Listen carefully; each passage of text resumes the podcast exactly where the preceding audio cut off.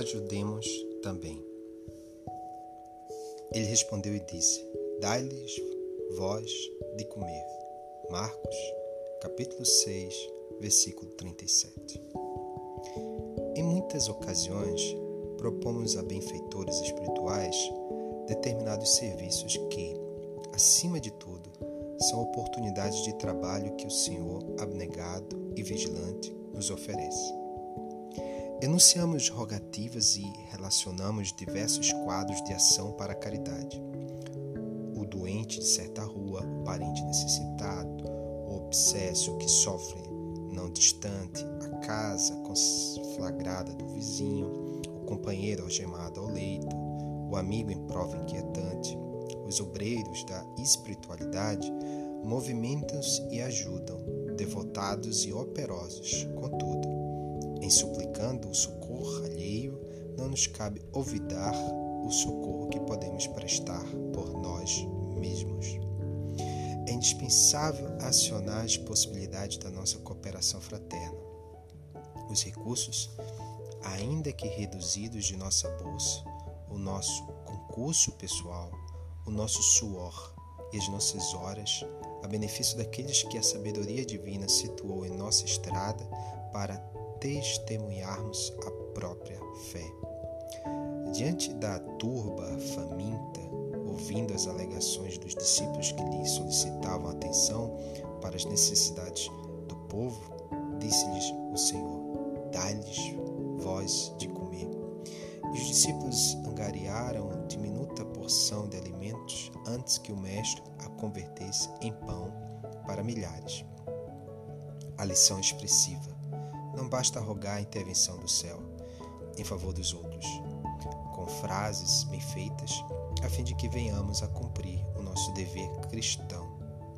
Antes de tudo, é necessário fazer de nossa parte quanto nos seja possível para que o bem se realize de modo a entrarmos em sintonia com os poderes do bem eterno. É uma lição sobre a caridade. Emmanuel comenta o Evangelho de Marcos, passagem que se situa no episódio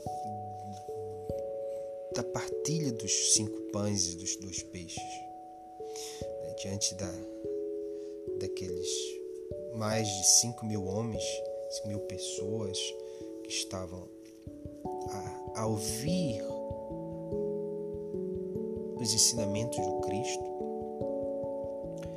e face à fome que os tocava, Jesus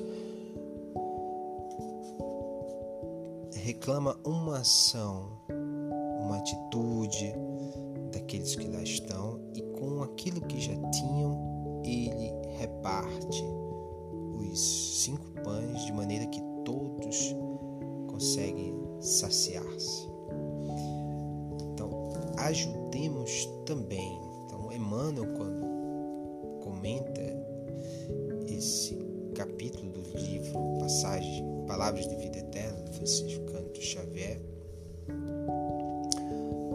invoca a necessidade de nós ajudarmos o outro né, que passa por uma necessidade, que a nossa participação na construção de um mundo melhor né, passa necessariamente pela divisão do, dos nossos bens em favor daqueles que não precisam, passa pela, pelas horas que nós nos dedicamos, ainda que pouco para o concurso do próximo.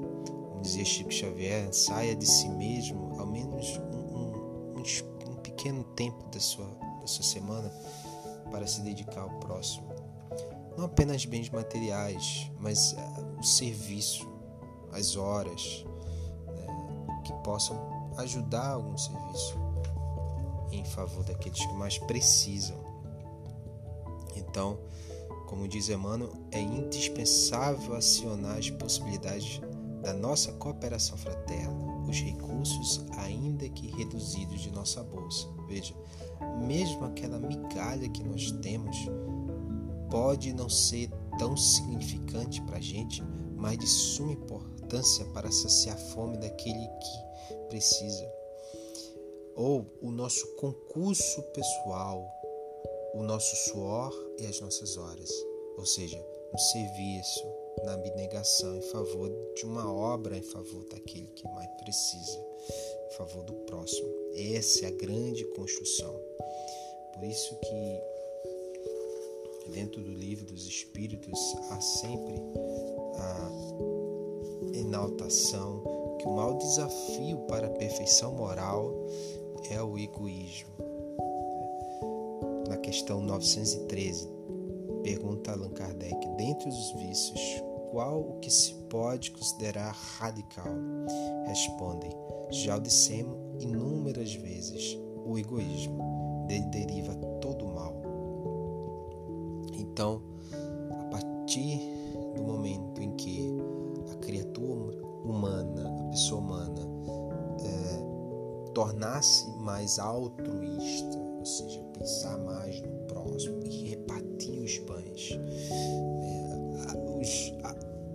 quantidade de alimento, de, de posses que existe na humanidade, se fosse absolutamente repartida em todos, né, haveria menos pessoas passando fome, passando necessidade, teríamos certamente um mundo bem melhor.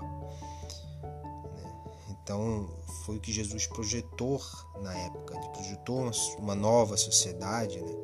onde prevalece a oferta e, a partilha ao invés da posse.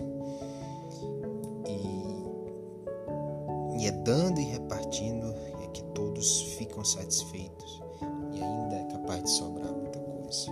Então, há muita concentração de bens, de riquezas no mundo e, e um dos desafios da, da nossa humanidade faz parte da nossa evolução, do nosso progresso, é eliminar esse egoísmo de maneira que todos possamos ter acesso a, ao alimento, à saúde, às condições que possam nos oferecer uma vida condigna, não só para mim, mas para os meus semelhantes, porque todos, já bem nas verdades, somos irmãos. Essa é a, é a proposta Cristo, é a proposta da doutrina espírita, porque é, deixa claro que no sentimento de caridade e amor ao próximo, né? essa e, e, não vê é, nenhuma distinção, porque todos são, somos irmãos iguais, né? sem qualquer distinção de raça, de crenças fazemos parte dessa, dessa grande família chamada humana. Muita paz a todos.